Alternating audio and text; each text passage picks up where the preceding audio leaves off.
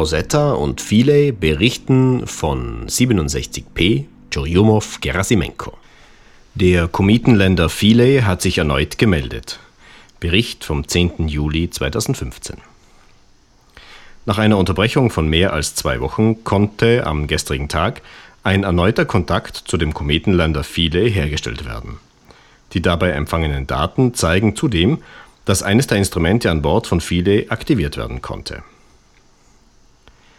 Bereits am 12. November 2014 erreichte der von der Kometensonde Rosetta mitgeführte Lander Philae nach einer unerwartet holprig verlaufenden Landung die Oberfläche des Kometen 67P Churyumov-Gerasimenko, wo er in den folgenden Tagen mit acht von seinen zehn wissenschaftlichen Instrumenten erfolgreich eine Vielzahl an Messungen durchführte.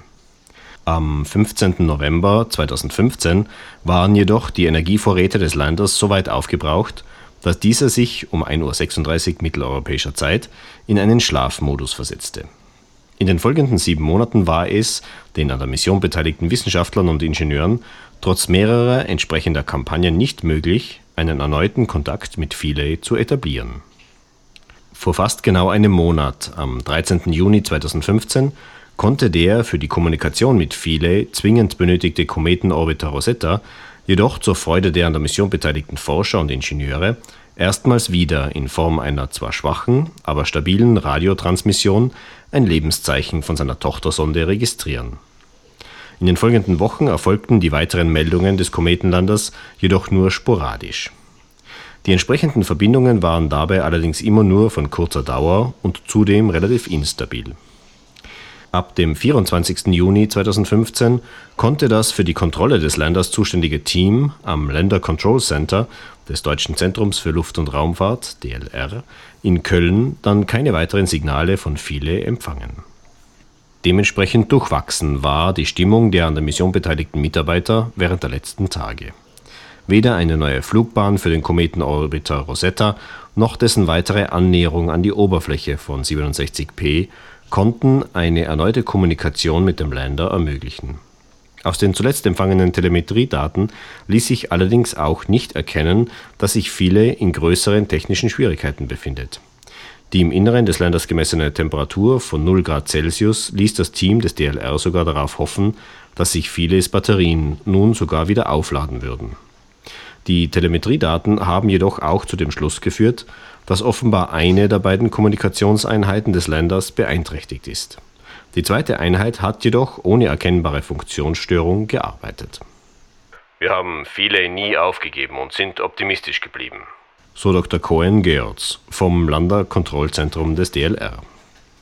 Ein weiteres Lebenszeichen am 9. Juli 2015. Am 5. Juli wurde dem Kometenländer deshalb im Rahmen eines Blind Commanding der Befehl übermittelt, das dort an Bord befindliche CONSERT-Instrument zu aktivieren. Bei dem Comet Nucleus Sounding Experiment by Radio Wave Transmission, so der vollständige Name dieses Instruments, handelt es sich um eine Radiowellensonde zur Durchleuchtung des Kometenkerns mit einer auf dem Orbiter installierten Sendeanlage werden Radiosignale zu einem auf dem Kometenlander befindlichen Gegenstück ausgestrahlt, welche von dort zu dem Orbiter zurückgeschickt werden sollen.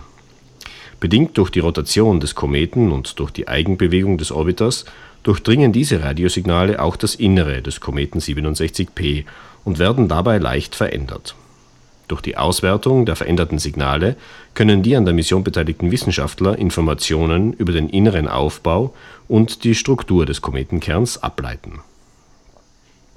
Allerdings reagierte Philae zunächst nicht auf den Befehl einer Aktivierung von CONSERT, welcher daraufhin am 9. Juli erneut gesendet wurde. Und tatsächlich erfolgte diesmal eine Bestätigung. Der Kometenlander Philae hat noch am selben Tag geantwortet und zwischen 19.45 Uhr und 20.07 Uhr erneut Daten gesendet. Auch wenn die Verbindung dabei erneut mehrfach abbrach, so blieb der gestrige Kontakt zu Philae doch trotzdem über insgesamt zwölf Minuten stabil. Vieles Lebenszeichen beweist uns, dass die Kommunikationseinheit am Lander weiterhin funktioniert und unsere Kommandos empfängt. So Dr. Cohen-Görz. Gegenwärtig sind die Experten des DLR mit der Auswertung der empfangenen Daten beschäftigt. Wir sehen bereits, dass wir mit unserem Kommando, das wir am 9. Juli gesendet haben, das Concert-Instrument erfolgreich eingeschaltet haben.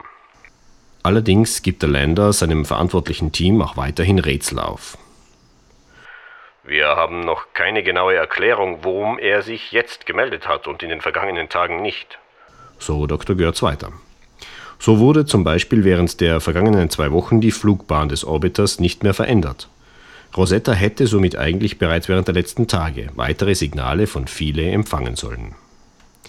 Die Tatsache, dass der Lander am gestrigen Tag auf die Kommandos reagiert hat, stellt für die Mitarbeiter des Philae-Teams jedoch eine gute Nachricht dar. Sollte es in Zukunft gelingen, eine stabile Funkverbindung mit längeren und voraussagbareren Kontaktzeiten zu Philae zu etablieren, so könnte der Lander auch seine wissenschaftlichen Instrumente wieder zum Einsatz bringen.